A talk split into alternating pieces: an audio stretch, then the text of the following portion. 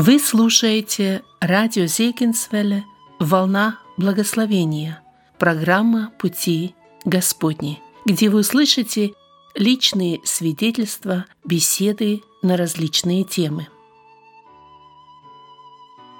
Господи, милость Твоя до небес, истина Твоя до облаков. Псалом 35, 6.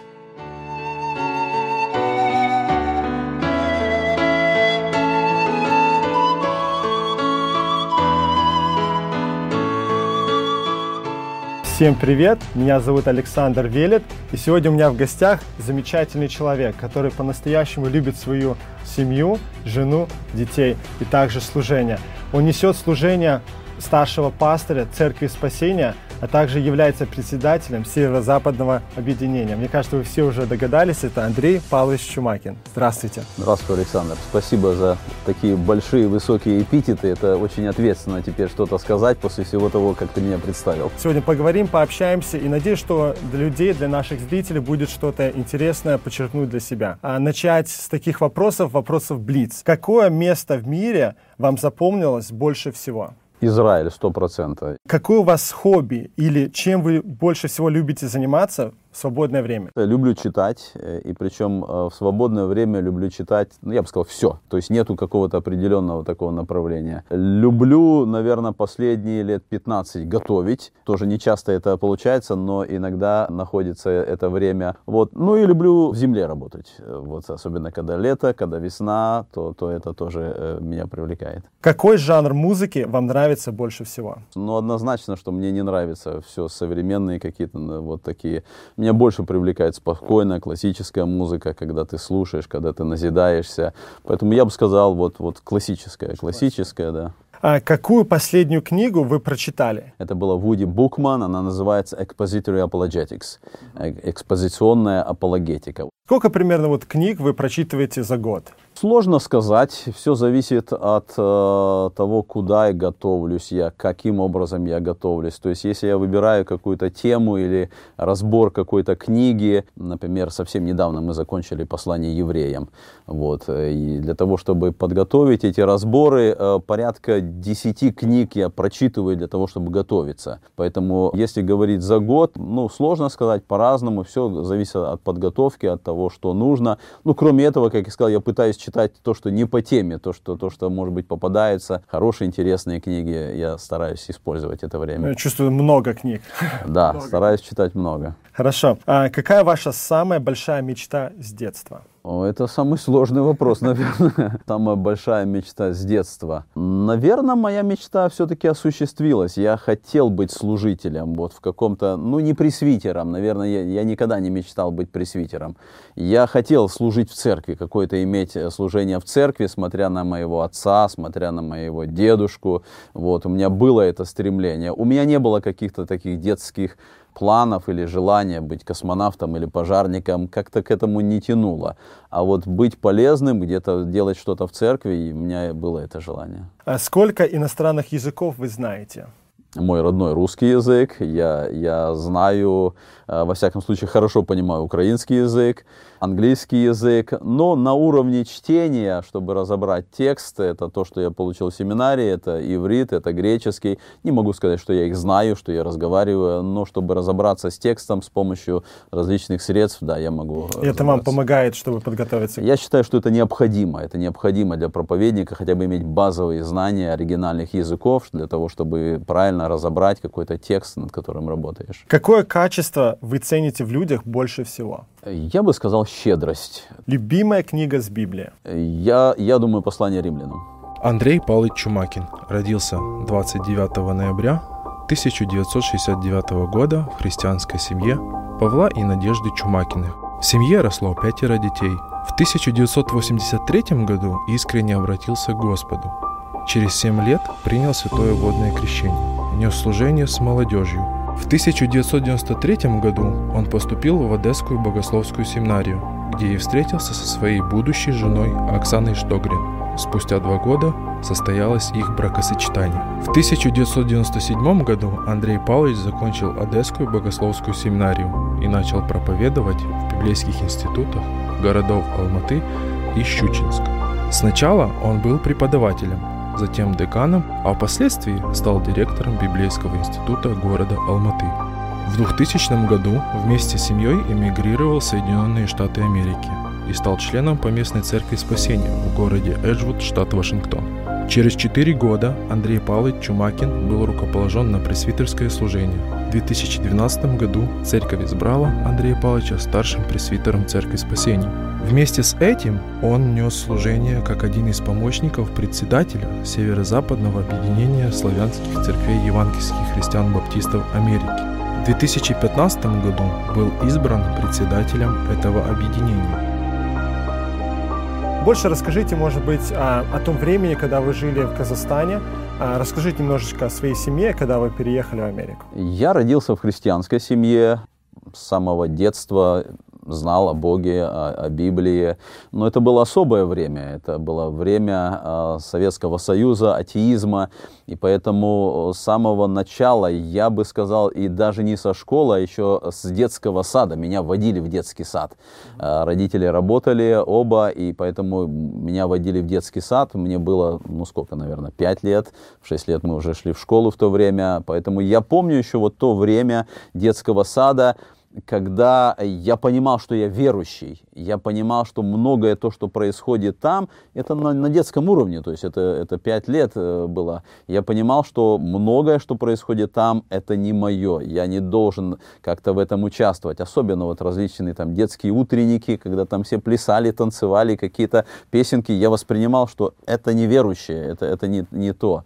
И потом, когда уже э, общеобразовательная школа пошла, это особый был момент, когда э, я понимал, что мне нужно быть христианином, мне нужно быть верующим. Интересный момент, когда э, в седьмом классе э, пришло время э, поступления в комсомол, и я, я отказался э, от того, чтобы поступать в комсомол, потому что все знали, что я верующий, все знали, что я баптист, все знали, что я верующий, я это не скрывал, я это открыто говорил, но сам по себе я был э, вот таким немножко организатором и и, и, много э, вокруг меня было одноклассников, которые как-то где-то привлекала э, их моя организованность. Я помню, что когда я отказался от комсомола, моих родителей вызвали в школу. И они пришли в школу, и моим родителям директор сказал, что ваш сын отказался от комсомола, но не это основная проблема. Половина класса мальчишек отказываются от комсомола, потому что ваш сын отказывается. И это было, знаете, такое вот э, давление со стороны школы. И я помню эти моменты моменты, когда приходилось вот беседовать, когда, когда стоял целый класс, и, и, и нужно было защищать свою веру, показывать, что ты христианин. Это было сложное время, но в то же время оно закаливало, оно давало вот такое правильное направление, понимание этого мира. Поэтому мы были верующие. Мой отец тогда еще не был пресвитером э, в детстве. Он стал уже пресвитером, когда мне было лет 14, наверное. То время, оно действительно для верующих было хорошее время испытания на всех уровнях, как я сказал, с детства, со школы, потом дальнейшего обучения. Это всегда была проверка, действительно ты верующий, готов ли ты прямо заявить об этом, готов ли ты прямо рассказать о том, как ты веришь и почему ты веришь. Ну, сразу мог быть такой вот вопрос. Вот вы сказали, что э, на вас смотрели смотрели, брали пример и как-то вот даже другие реагировали. Как вы думаете, вот ваше вот поведение, это может быть какая-то заслуга ваших родителей, которые воспитали вас, вкладывали что-то? Я вспоминаю вот воспитание родителя, оно было, но, наверное, не только в нашей семье, во многих семьях в то время не было какого-то вот систематического воспитания. Вот, вот ты должен вот так, ты должен вот это, ты не должен э, то. Это была обычная христианская жизнь. И, и мы, как дети, вырастая, мы, мы смотрели на наших родителей, мы смотрели вот на, на взрослых христиан, и мы просто впитывали это. Мы просто понимали, что правильно, что неправильно, как нужно жить, как не нужно жить. Я вспоминаю, что мои родители, они очень часто имели общение на дому. В нашем доме очень много приходило людей, верующих, христиан. Я видел, как они беседовали, я слышал, о чем они беседовали, о тех проблемах, которых у них были. Они много пели вместе. И вот, вот, вот это все, оно впитывалось. И, и я думаю, что это и было э, хорошее воспитание. Сама атмосфера вот, духовного состояния, она передавалась вот таким путем от родителей к детям. Вы помните, может быть, какие-то вот моменты с детства, когда вот родители как-то вот по-особому повлияли на вас? Или был какой-то яркий момент, который, может быть, отец с вами провел время там, выехал куда-то, или э, был такой вот какой-то момент, момент близости? Э, я, я много ездил с отцом, поскольку я один сын в семье, и у меня четыре сестры, поэтому, естественно, куда бы отец ни ехал, он всегда брал меня с собой, как, как мальчишку, как сына своего. И поэтому, куда бы мы ни ездили, особенно я вспоминаю моменты рыбалки, он брал меня всегда на рыбалку, он любит, э, любил рыбалку и любит сейчас ее. И, и вот для меня как раз вот это был момент, что э, даже когда он ехал на рыбалку, они ездили несколько братьев верующих, даже когда они были на рыбалке, они все равно говорили о духовном, они говорили о Библии, они сидели там, где-то ночевали в палатке, где-то готовили на костре что-то, и разговор был о духовном, разговор был о Библии, вот это было влияние, то есть я видел, что для них это не просто напускное собрание, воскресенье, для них это жизнь, это, это переживание, и они умели вот так вот правильно совмещать духовные рассуждения с обычной жизнью, и это было важно, это было для меня действительно вот такой важный момент. Особое, наверное, наставление отца я вспоминаю уже перед армией, когда мне нужно было идти в армию, я разговаривал с отцом, спрашивал его совета, это был 87 год, когда я шел в армию, задавал ему вопрос в отношении присяги. Я спрашивал, что ты посоветуешь, папа, принимать мне присягу или не принимать. И он разговаривал со мной, он говорил, это твое решение. Если ты принимаешь решение не принимать, ты должен устоять. Если ты принимаешь решение принимать а присягу, ты все равно должен остаться христианином. Я помню вот этот разговор, э, который у нас был. Это было вот такое отеческое наставление, забота его. То есть я видел для него самое главное, чтобы я остался христианином вот за эти два года, которые я... А семинарий — это особый период в моей жизни. Я очень благодарен Богу, что он был в моей жизни. А, потому что это время, а, сама, сама идея, почему э, у меня появилось желание поступить в семинарию, она пришла после моего служения, потому что когда я вернулся с армии, и у нас появилась возможность организовать такую миссионерскую группу, мы стали ездить по области, проповедовать это время после перестройки, когда открылась эта возможность, и можно было это делать. И проведя вот три года в таких поездках, я понял, что мне нужно учиться. Я понял это из бесед с неверующими людьми, а, вот с разговоров, с тех проповедей, которые начинал в то время говорить. Я понял, что мне нужно учиться.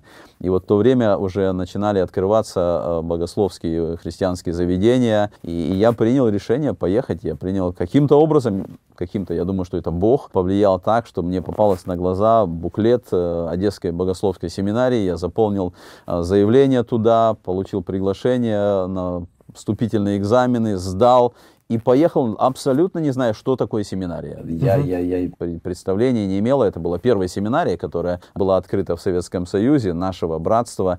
И поэтому я ехал туда, не понимая. Я думал, что я приеду, меня научат, как правильно читать Библию, как правильно понимать Библию, как правильно проповедовать. И только когда я погрузился в обучение, я понял, что такое семинария, когда нас стали грузить и, и, и латынью, и греческим, и ивритом, и, и всеми остальными э, дисциплинами, о которых я понятия не знал, что это такое, и я понял, что я поступил в семинарию. И я благодарен Богу. Вот период времени семинарии, 4 года, сколько э, проходило это время, это была особая атмосфера. С одной стороны, со студентами, которые были со всего Советского Союза, э, с которыми я познакомился, с другой стороны, с прекрасными преподавателями, которые были там. Я понял, что, что такое богословие, я понял, что такое настоящее христианское э, э, образование, что это такое, как это понимать, насколько важно само образование, книги, изучение, исследование. Э, и, и для меня это был, вот, наверное, второй период такой моей жизни важный. Первый, я сказал, это вот такая миссионерская деятельность и проповедь. И потом наступил вот этот второй период жизни, это обучение. И потом уже, когда закончил я семинарию, я начал преподавать в библейском институте. То есть я увидел, как Бог поворачивает меня вот от того э, первого направления благовестия к преподаванию, к христианскому образованию. Это был второй важный период вот, моей жизни. Спасибо, да. Интересно видно, как Бог вас вел через все эти этапы вашей жизни да, и даже вот сама семинария, вы учились, потом сами преподавали. А вот такой вот интересный вопрос, личный, наверное, вопрос. В какой этап жизни вот вы встретили свою супругу? Именно в это э, время образования. Я, мы встретились в Одессе, я поехал туда учиться. Именно там мы познакомились. Она в это время, она сама одесситка, она в это время училась училась в библейской школе, потому что при семинарии была библейская школа. Туда приезжало тоже много студентов на сессии со всей Украины. Она училась на преподавателя а, воскресной школы. И вот там мы познакомились. Более того, а, я был членом церкви во второй Одесской церкви, где она была членом церкви. Мы вместе были в молодежи, мы познакомились там. И через какое-то время еще один был важный момент, когда она стала работать в семинарии. Она стала работать поваром нашей семинарии. И для меня это тоже было важно, думая о будущем и думая о жене своей. Поэтому мы познакомились вот во время нашего совместного служения в молодежи, в библейской школе. Вот там мы и познакомились, там мы поженились. И два года уже, когда я заканчивал семинарий, мы уже были женаты, мы были вместе. Очень интересный момент. Я думаю, пускай будет это маленькая мотивация, может быть, для молодежи, которая э, хочет куда-то поступать, учиться, и вот как Бог работал с вами, и даже ваша супруга, вы познакомились. Я не думаю, что это главная мотивация должна быть, но Бог действует действительно так. Я думаю, что это хорошие места, в которых действительно можно найти хорошую жену, потому что критерии, которые для меня были, когда я смотрел на нее и делал выбор, я видел, что она учится, то есть я видел, что ей не безразлично образование библейское, она хочет быть преподавателем, она учится для этого. Я видел, что она готова э, к жизни семейной, она была поваром, и она кормила где-то 150 человек каждый, каждый день. Ну и третий момент, я помню этот э, разговор, когда мы уже говорили о, о наших отношениях, о, о, может быть, о, о будущей свадьбе, я поставил ей условия. Я сказал, если ты готова уехать со мной из Одессы в Казахстан, это будет э, для меня сигнал. И она, не думая, она потом сама рассказала, что она понятия не имела, что такое Казахстан. Ей представлялось, что это просто пустыня, и там нет ни магазинов, ничего. И она согласилась, она сказала, да, я готова. То есть для меня вот эти условия, которые я увидел, они были важны, и, и Бог так нас соединил. В вашем ответе даже я вот э, заметил как бы небольшую такую инструкцию, как выбрать себе хорошую жену. Я думаю, что это важно, чтобы были инструкции, причем по всем моментам, духовным, жизненным, и, и вот такой готовности возможности пойти за мужем, куда муж пойдет. Я думаю, что это важно, действительно. Сколько у вас детей? Пять. Пятеро детей. А, а в, а в каком году вы переехали в Америку? И вот где родились дети? Это были в Казахстане? А, мы приехали в 2000 году в Америке. У нас было двое детей. Они были еще маленькие. Старшей дочери было, когда мы приехали, три с половиной года. Сыну было два года. И трое уже у нас родилось здесь, в Америке первые этапы жизни в Америке? Это работа или служение церкви? Вот как, как ваша жизнь развивалась? Ну, для меня сам переезд в Америку было сложное время. Сложное почему? Потому что э, я закончил семинарию в э, 97 году. Мы вернулись в Казахстан. В Казахстане началось вот такое активное мое служение в библейском институте. Это был библейский институт в Алмате. Я преподавал в другом библейском институте в Щучинске. И это началось вот такое активное время, когда то, что я получил в семинарии, я мог использовать. Я мог преподавать, я мог работать в институте. И вот в это время, в этот период возник этот вопрос переезда в Америку. И наши все родственники начали переезжать в Америку. И для меня это было сложное решение, а, поскольку, как и все переезжающие в Америку, мы не знали, что такое, что нас ожидает, как будет жизнь устроена здесь. И для меня, вот получив образование, имея вот такую возможность все-таки служения, э, для меня это был сложный момент. Я помню, что я, а, ну так, перед Богом как бы да, дал обед, а, приехав в Алмату и э, став директором института, мы набрали группу э, пасторского факультета. И я сказал, что до того момента, пока эта группа не закончит образование, это три года нужно было, пока мы не сделаем выпуск, пока они не получат дипломы, я не уеду в Америку. И вот когда мы все прошли вместе эти три года, ну тогда, когда уже все уехали, наши родственники, я тогда принял решение, мы тоже уехали. И я ехал в Америку, я не знал, чем я буду заниматься информации, я не знал, э, какое будет служение. Это только сейчас, вот уже когда прошло 20 лет, я замечаю, что и в этом э, вопросе Бог э, руководил, и Бог менял даже то мое понимание, как я сказал вначале, я думал, что я буду благовестником, миссионером. Бог повернул меня,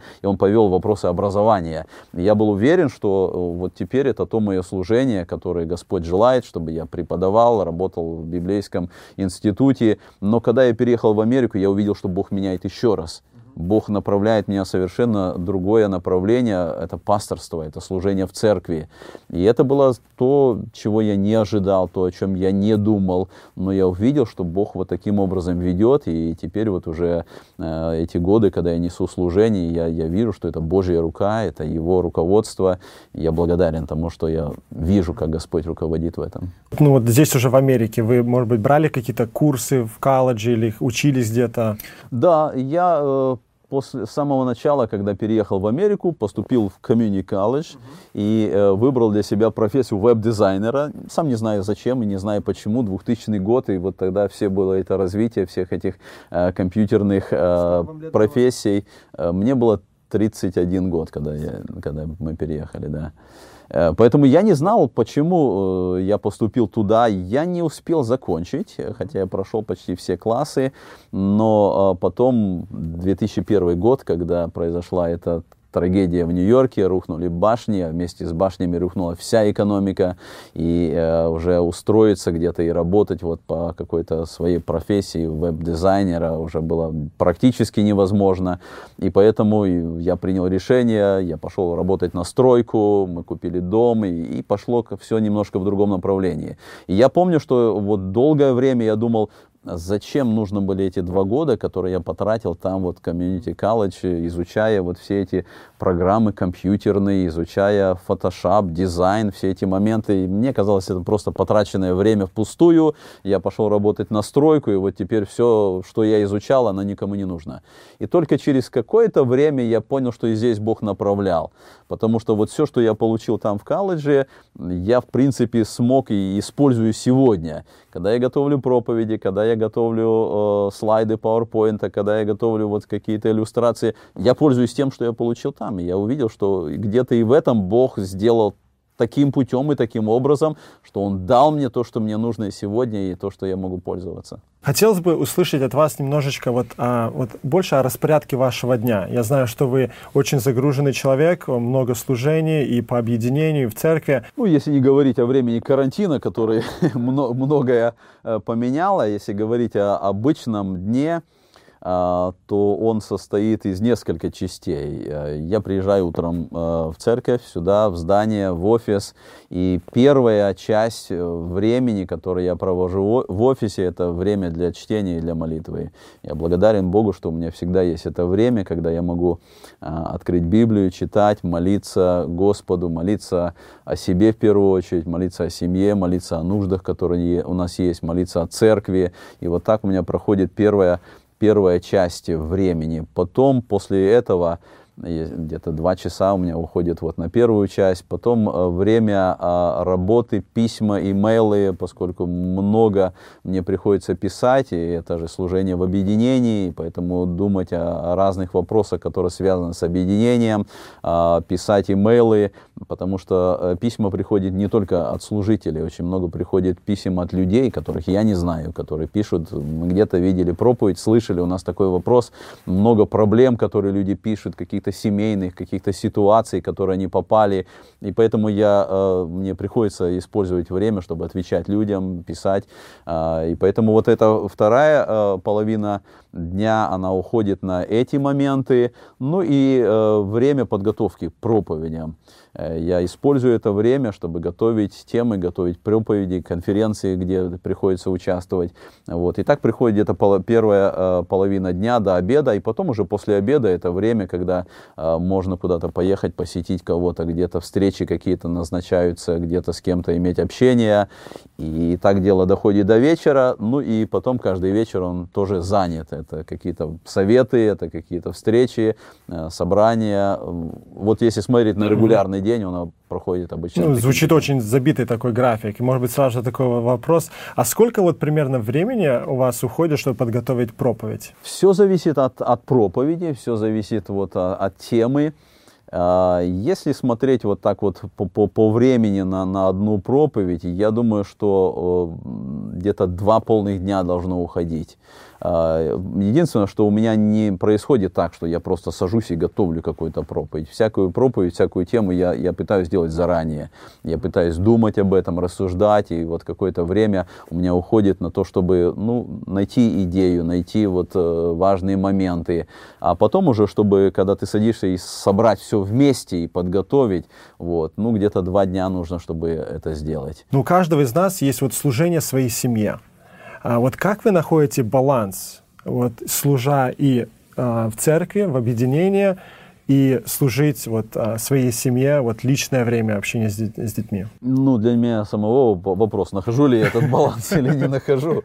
Наверное, это надо спрашивать мою жену. И, и я сам понимаю, что этого времени э, недостаточно. И хочется, чтобы этого времени было больше и для семьи, и для детей. Но я стараюсь, я стараюсь находить это время. А, я стараюсь общаться с детьми, если это младшие дети, поскольку двое старших у нас уже имеют свои семьи, а трое младших, которые которые э, с нами. Я стараюсь иметь это общение, поскольку младшие дети учатся в христианской школе. Я везу их утром, я везу их вечером. Мы общаемся вот в время, когда э, утро проходит или, или после обеда. И кроме этого стараемся, чтобы нашей семьей проводить время много вместе. Это или где-то в парке выезжать, или вообще какие-то поездки, которые мы стараемся делать, чтобы поехать куда-то вместе, всей семьей. Это может быть какая-то близкая поездка или дальняя поездка. Это тоже мы стараемся, чтобы это делать. Поэтому здесь вот в вопросе баланса, как найти этот баланс, это очень сложный вопрос. Его трудно выверить по времени, то есть сказать, вот 5 часов я провожу в служении, а 5 часов в семье.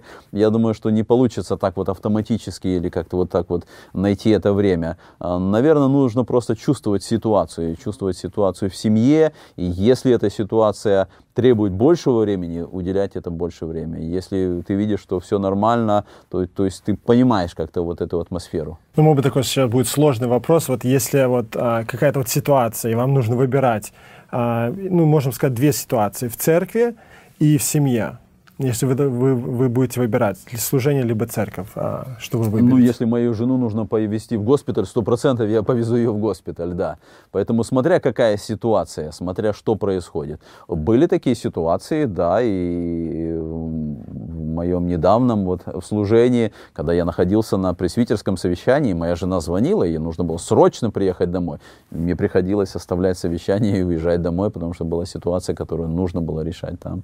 А у вас есть какое-то вот особое время, когда вот вы вместе куда-то идете прогуляться или вот, вот такое вот близкое общение? Стараемся. Я, я не, опять же не могу сказать, что это стоит в графике и в моем расписании я ставлю время, время с женой. Такого нету, но я, мы стараемся. И, и, и с женой также стараемся ездить где-то вместе.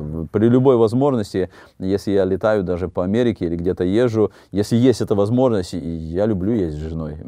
я хочу ездить с женой, я всегда ей об этом говорю. Если есть возможность, я хочу, чтобы она была рядом со мной всегда. Помогаете вы своей жене? Вот в таких вот простых, э, может быть, там где-то пропылесосить, посуду помыть. Вот. Помогаю, да. И, и для меня нету проблемы э, сделать любую домашнюю работу. Помыть посуду, навести уборку, сделать все, что... Э, я не могу сказать, что я много этого делаю, и, наверное, может быть, нужно больше этого делать, но для меня нету проблемы э, сделать любую домашнюю работу. И я не считаю, что муж, он должен каким-то образом отказываться от какой-то работы, понимаете? А, хотелось бы немножко вот вернуться назад, э, даже немножко, а много вернуться назад, вот, и поговорить о вашем вот, вот покаянии, когда вы пришли к Богу, и вот ваш момент крещения. Расскажите, как в вашей жизни это произошло? А, я тоже был из этой среды дети верующих родителей, как я говорил. Я покаялся в 83 году, мне было 13 лет тогда. Я сейчас смотрю на 13-летних, моему сыну скоро будет 13 лет, и я смотрю, это, мне кажется, это дети. Э, вот. Но в то время, вот когда я вспоминаю себя, когда я пришел к покаянию, мне казалось, что я был взрослый. Мне казалось, что это действительно было э, серьезное, принятое решение. Я все время до этого ходил на собрания, я был там. Но все-таки наступил этот момент, когда я понял, мне нужно принять решение. Э, в то время, когда, э, вот вспоминая эти годы, мы каялись, может быть, немножко не так, как сегодня. Для нас важно было решение, и, и я помню, что на вечернем собрании, это было воскресенье, вечернее собрание, когда в конце собрания я встал и заявил, я хочу служить Господу. Вот это был момент покаяния. Да, у меня была молитва, я просил прощения, но само заявление, оно звучало вот так. Я хочу служить Господу. То есть я понимал, что с этого момента я принимаю решение. Я отказываюсь от своей жизни, которая была, от греховной, от неправильной. Я принимаю новое направление то есть я не просто прошу прощения за грехи. Сегодня иногда происходят вот такие покаяния, когда люди просто просят прощения за грехи, но не принимают решения, чтобы идти за Богом, чтобы посвятить Ему свою жизнь.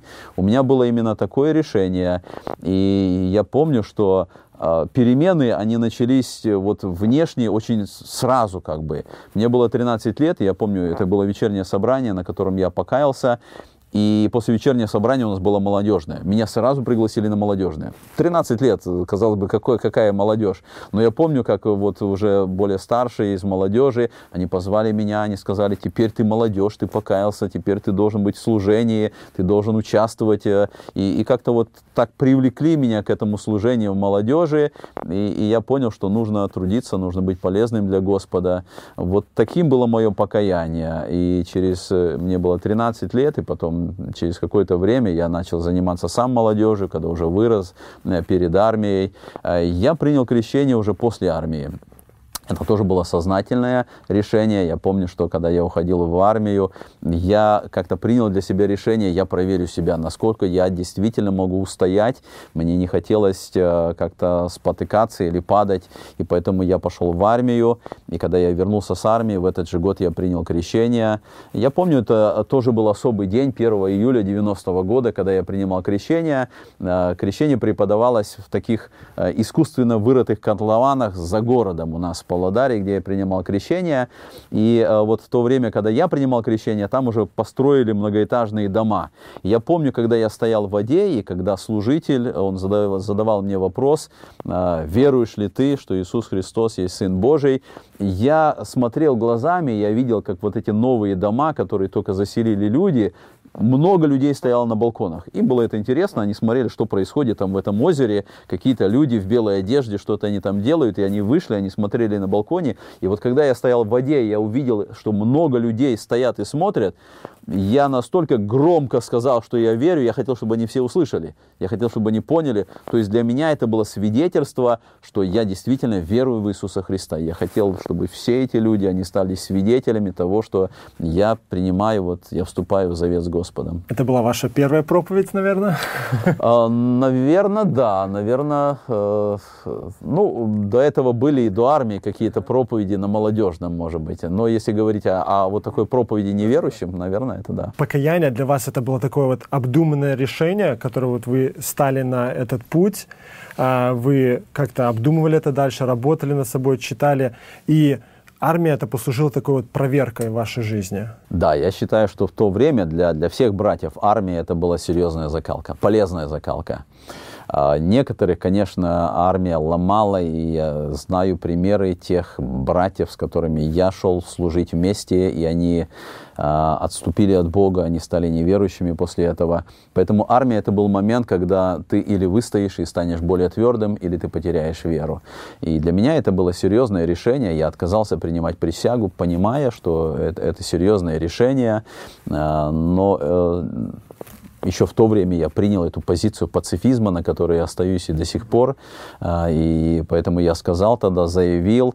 И с одной стороны, это было очень а, серьезное решение, но с другой стороны, это помогло мне в армии. То есть те солдаты, с которыми я служил, когда они узнали, что я так смело готов заявить э, начальству, командованию о том, что я не принимаю присягу, это только дало мне э, вот какое-то уважение и открыло возможность, что я мог им проповедовать. Потому что они задавали вопрос, а почему? А почему ты э, вот так принял решение? Я говорил, что я верю в Иисуса Христа, вот о чем говорит Евангелие, вот как оно учит. То есть это открыло возможность вот там благовествовать и проповедовать.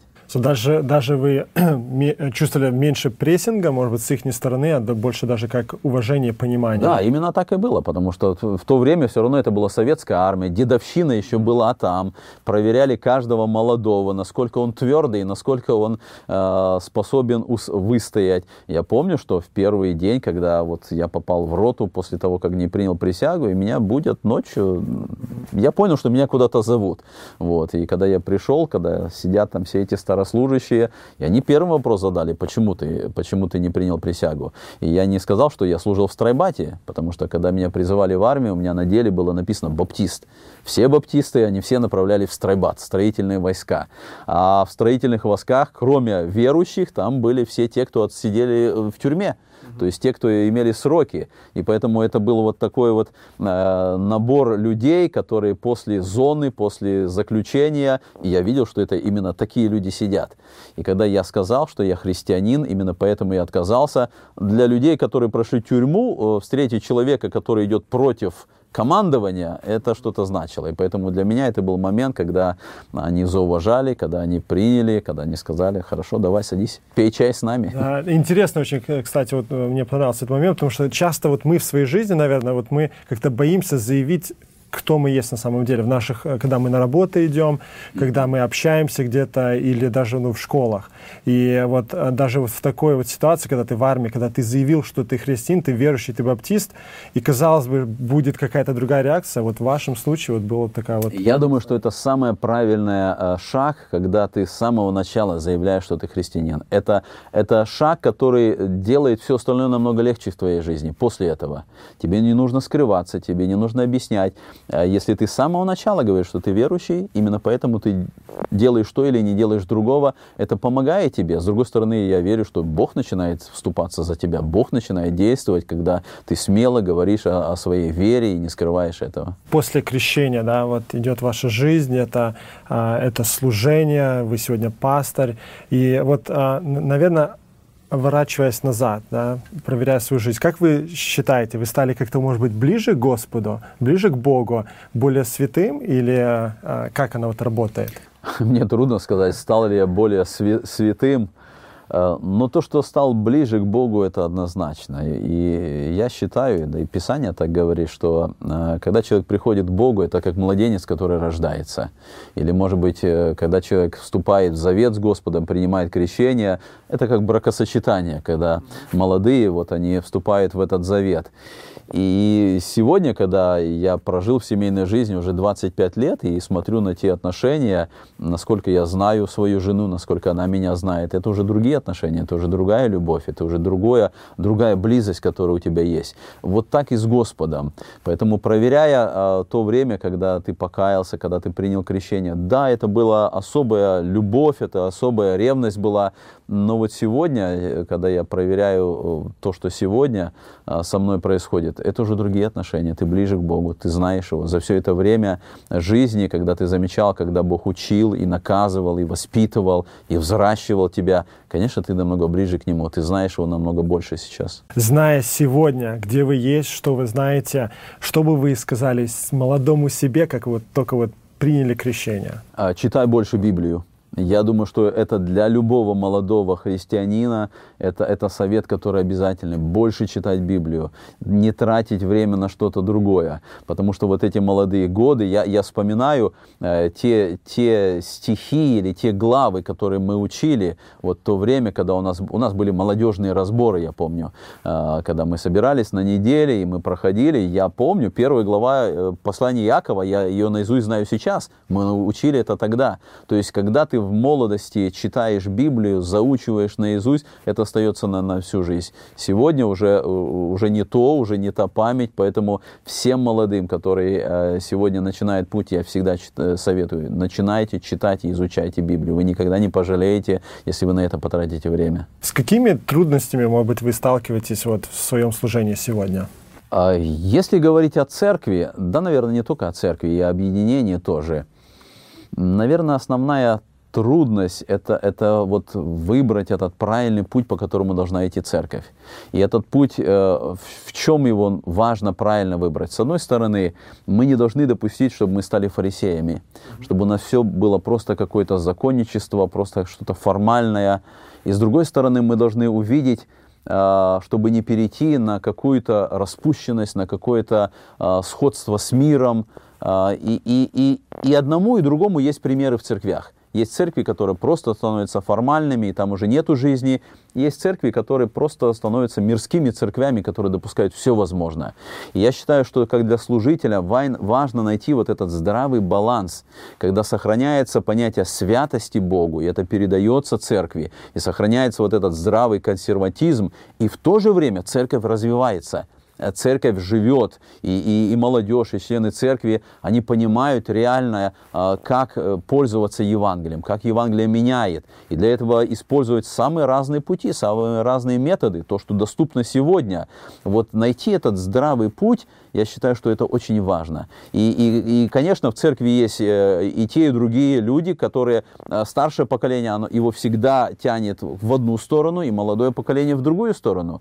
И, и очень важно, особенно в большой большой церкви, как наша, иметь это единство между поколениями, не сделать, чтобы это была разобщенность, и, и, и учить и тех, и других, и найти это здравое направление, чтобы церковь шла правильным путем, чтобы церковь оставалась церковью. Это, наверное, большая сложность, как и в нашей церкви, как и в объединении. И в объединении есть разные церкви. Кого-то тянет в одну сторону, кого-то тянет в другую сторону, но показывать вот этот правильный путь, сохранять э, здравость, сохранять, чтобы церковь была церковью, это сложно. Это сложно, но это реально, это возможно. И на мне, как и на всех остальных служителях, вот лежит эта ответственность, чтобы так вести церковь. Наставник или, вот, как можно сказать, духовный Самуил? А, ну, в моей жизни э, три человека, которые с самой молодости э, были и остаются моими наставниками.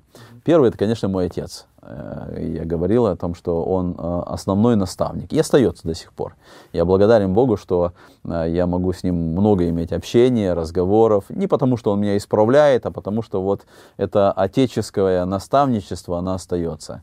А второй наставник – это Франц Гергардович Тисин – который с самого э, моей молодости, он был этим наставником, на которого я смотрел, я видел его искренность, я видел его веру, я видел его э, служение, которое он совершал. И, и вот до сих пор мы имеем хорошие отношения, мы общаемся, я, я вижу вот э, то, что он делает, и, и, и он является моим наставником, помогая вот, э, и передавая многие вещи для служения. И третий наставник – это простой, э, простой э, брат, диакон нашей церкви Николай Сидорович Москалец. Это тот брат, который взял меня молодого когда-то и повез с собой в эти поездки благовестия. Я смотрел на него, я видел в нем вот эту искренность говорить людям неверующим. Мы останавливались в самых разных местах, где-то в поле, какая-то бригада, которые там пахали землю, и вот у них там был обеденный перерыв, мы останавливались, мы проповедовали, мы говорили, говорили, я смотрел вот на этого брата, и я видел, насколько он горит этим, насколько он искренен этим. И он до сих пор остается моим наставником. Он всегда может э, говорить мне, наставлять, позвонить, и где-то э, это мои наставники, которые меня воспитывали. Как вы считаете, это очень важная тема для христианина? Каждый ли христианин должен иметь такого вот наставника, хотя бы одного или двух? Я считаю, что это важно. Это, это библейское э, учение. То есть Библия показывает нам, что это должно быть. Я считаю, что каждый христианин должен стремиться к этому. Если у него нет наставников, искать этого наставника среди служителей, среди э, тех, кто имеет духовный авторитет. Я считаю, что это нужно, это обязательно. И для пресвитеров это также важно, потому что пресвитер, он тоже человек, он должен иметь возможность, чтобы ему кто-то задал прямые вопросы о его жизни, о грехах, о искушениях, чтобы ему задали эти прямые вопросы, чтобы он мог проверить себя и, и так искренне ответить на эти вопросы. Был ли у вас момент в вашей жизни, когда вот вы сомневались в своей вере? А, ну, наверное, э, время сомнения, оно у всех бывает, особенно в молодости. Э, это, это разные периоды. Поэтому и в моей жизни были разные моменты, когда, когда ты проходил вот какие-то сомнения, когда ты смотрел вокруг, когда ты действительно проверял, это правильный путь или неправильный. Вопросы, есть Бог или нет Бога, действительно ли а, то, что говорит Библия, это правда, это истина или нет. Это, это были моменты. Но я э, благодарен Богу, что вот как раз вот этот момент моего становления становления, он пришелся на то время, когда после перестройки открылась возможность беседы с неверующими. И мы много проводили диспутов с неверующими людьми. Мы приезжали в школы или какие-то институты, или там на завод куда-то, и проходили вот эти диспуты, когда, когда люди неверующие, они, они задавали вопросы, и когда ты сам себе задавал эти вопросы, потому что когда вырастаешь в церкви, многие вопросы ты не слышишь, и ты сам себе не задаешь. Ты при, привыкаешь к тому, что говорится в церкви. А то, как задают вопросы неверующие, как они видят, это немножко по-другому. Ты воспринимаешь это по-другому. И поэтому вот для меня э, это было время, когда, когда я сам себе задавал эти вопросы. Да, я сомневался в чем-то, да, я мог задуматься но я старался находить ответы. И даже если что-то было непонятно и в чем-то я сомневался, э, я проходил это время, я доверял Богу, и, Бог давал эти ответы. Через какое-то время я находил эти ответы. Вы знаете, как ученики после распятия Иисуса Христа, они вот все испугались и пошли снова вот ловить рыбу.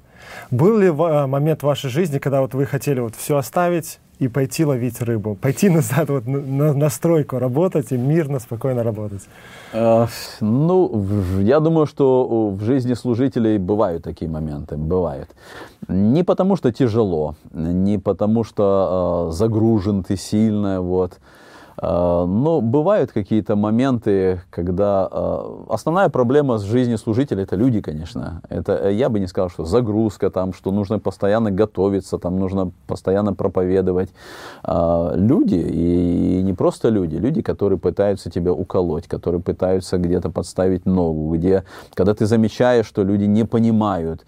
И, и, и в такие моменты, конечно, приходят эти искушения оставить все, и ты смотришь на, на других людей, которым легко, которые, у которых есть бизнес, которые просто живут. И, и приходит это искушение, может быть, и мне стоит это оставить, может просто начать такой жизнью, потому что это легче. Но эти искушения нужно побеждать. И я побеждал эти искушения. Я, я считаю, что служение пастора, служение служителя это самое лучшее, что человек может найти на этой земле. Самое лучшее – это церковь. Бог создал церковь.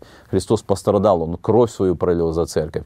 И быть служителем церкви Иисуса Христа – это нелегкое дело. Это, э, и Христос не обещал, что это будет легко, потому что люди разные, понимания, мнения, обличения, выступления со стороны людей разные. Но это самое лучшее место, которое э, ты можешь занять. И я чувствую это. И поэтому даже если приходили какие-то мысли, оставить все, найти что-то более простое, простое, более легкое.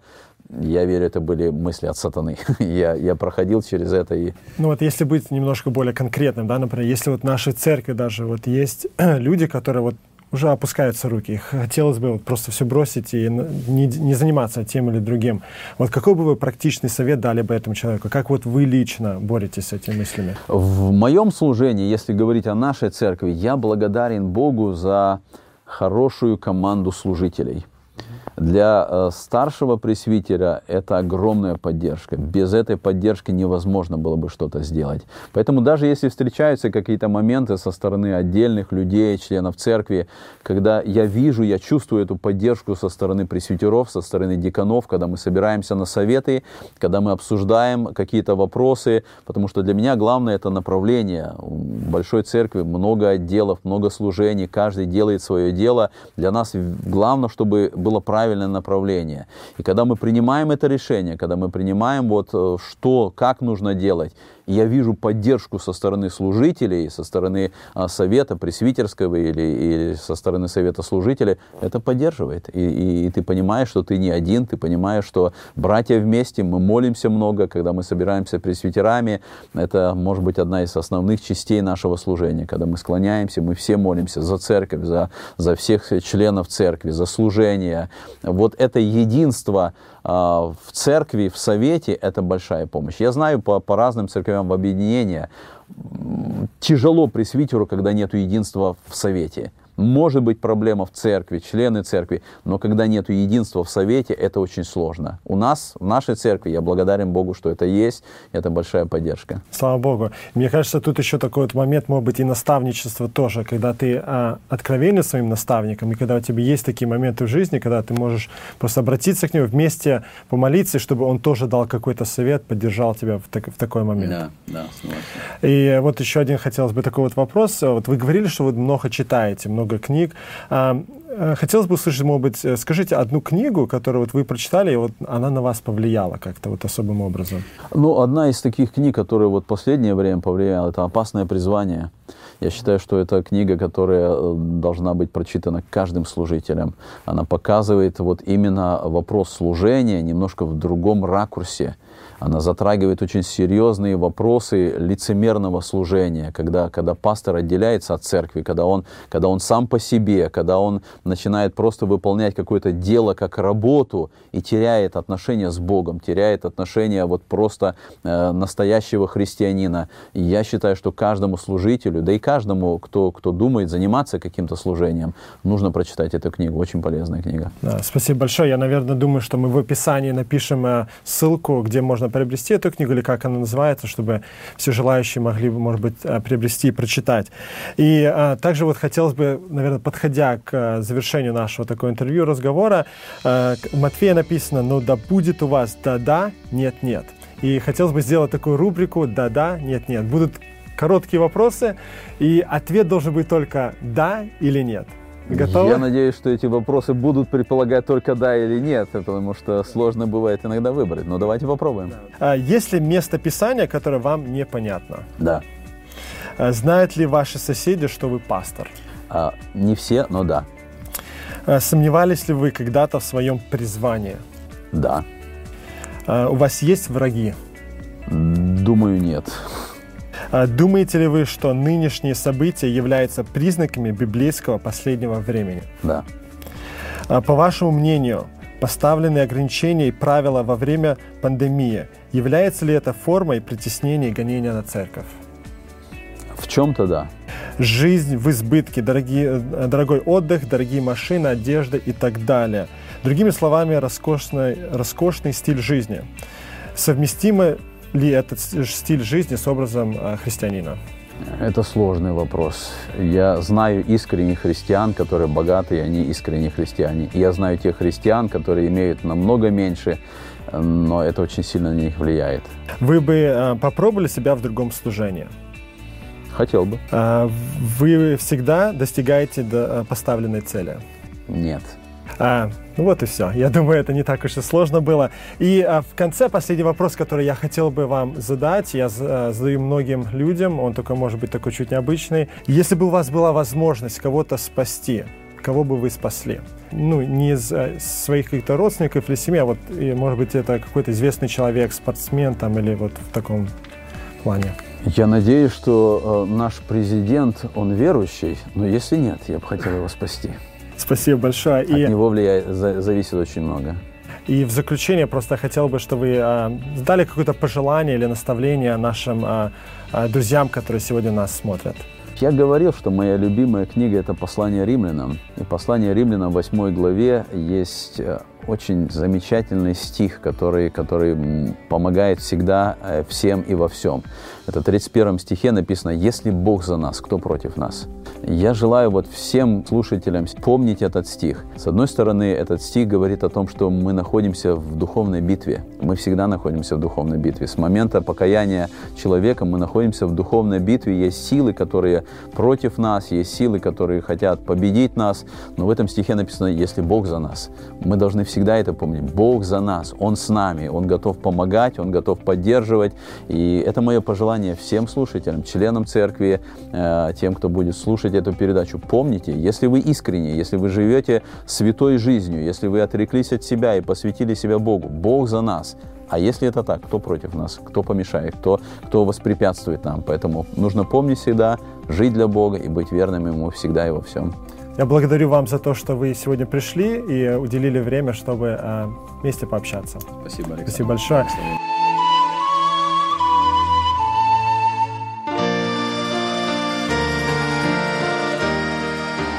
Этот материал вы можете найти на сайте salvationbaptistchurch.com. Вы слушали радио Зегенсвелле «Волна благословения», город Детмалт, Германия. Слушать радио, познавать Бога.